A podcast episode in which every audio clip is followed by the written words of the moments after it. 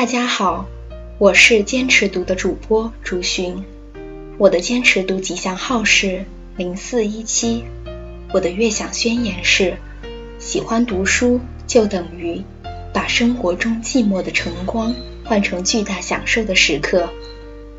应广大微文速递公众号粉丝的要求，微文速递与坚持读公众号联手打造一个坚持读播标准规范。聆听专业声音的栏目，配合微文速递陪学系列的课程，方便大家聆听标准规范，以便更好的学习掌握。节目正在试播期间，请大家多提宝贵的意见。如果您觉得这个栏目好，那么请您及时的把微信进行转发，同时也希望您能对我们进行赞赏。赞赏的朋友可以免费下载主播的录音。好了，今天主播将继续陪伴大家一起学习第十九天培学混凝土结构工程施工质量验收规范的内容。第六章第四节第四条，育婴沥晶张拉质量应符合下列规定：一、采用应力控制法张拉时。张拉力下于应力筋的实测伸长值与计算伸长值的相对允许偏差为正负百分之六。二、最大张拉应力应符合现行国家标准混凝土结构工程施工质量验收规范 GB 五零六六六的规定。检查数量全数检查。检查方法检查张拉记录。丐帮解读。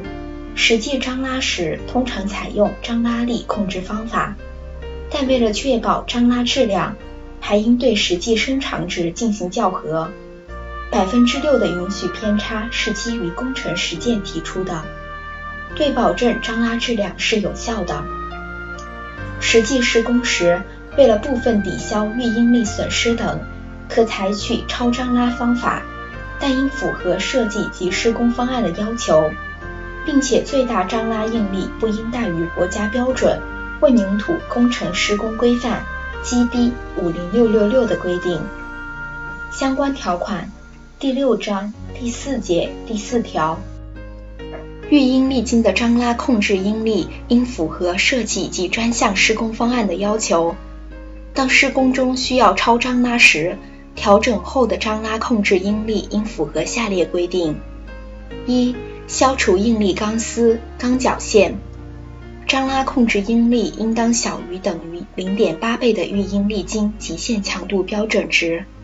二、中强度育婴力钢丝，张拉控制应力应当小于等于零点七五倍的育婴力筋极限强度标准值。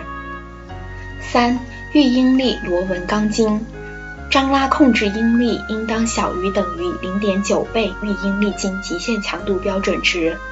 摘自 GB 五零六六六二零一一第三十页。继续下一条，第六章第四节第五条，先张法预应力构件应检查育婴沥晶张拉后的位置偏差，张拉后育婴沥晶的位置与设计位置的偏差。不应超过五毫米，且不应大于构件截面短边边长的百分之四。检查数量，每工作班抽查育婴沥晶总数的百分之三，且不应少于三数。检验方法，尺量。丐帮解读：对先张法构件施工时，应采取措施减小张拉后育婴沥晶位置与设计位置的偏差。继续下一条。第六章第四节第六条，锚固阶段张拉端育婴力端内缩量应符合设计要求。当设计无具体要求时，应符合表第六章第四节第六条的规定。检查数量，抽查育婴沥晶总数的百分之三，且不应少于三数。检验方法，尺量。丐帮解读。实际工程中，由于锚具种类、张拉锚固工艺及张放速度等各种因素的影响，内缩量可能有较大波动，导致实际建立的育婴力值出现较大偏差。因此，应控制毛固阶段张拉端育婴力筋的内缩量。当设计对张拉端育婴力筋的内缩量有具体要求时，应按设计要求执行。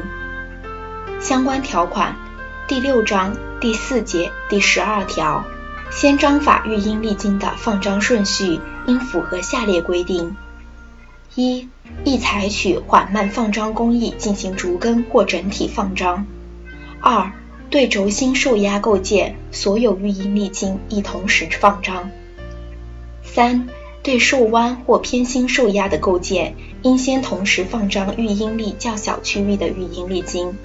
再同时放张育婴力较大区域的育婴力经。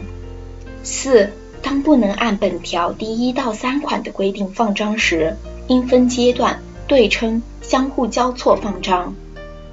五、放张后，育婴力经的切断顺序，亦从张拉端开始，依次切向另一端。摘自 GB 五零六六六，二零一一第三十二页。第六章第四节第十三条，后张拉育婴力经张拉毛固后，如遇特殊情况需卸毛时，应采用专门的设备和工具。摘自 GB 五零六六六，二零一一第三十二页。第六章第四节第十四条，育婴力经张拉或放张时，应采取有效的安全防护措施。育婴力经两端前方不得站人或穿越。摘自 GB 五零六六六二零一一第三十二页。第六章第四节第十五条，育婴力经张拉时，应对张拉力、压力表读数、张拉伸长值、毛固回缩值及异常情况处理等作出详细记录。摘自 GB 五零六六六。二零一一第三十二页。好了，今天主播就陪大家学到这里。微文速递，全力为您速递价值。公众号是微文速递的拼音。坚持读，只为每一位朋友遇见和见证更好的人生。公众号是坚持读的拼音，欢迎大家关注。同时，我们愿意承接相关行业的广告业务。欢迎前来洽谈，联系 QQ 号幺二四三六四六四幺四，谢谢大家，我们明天见。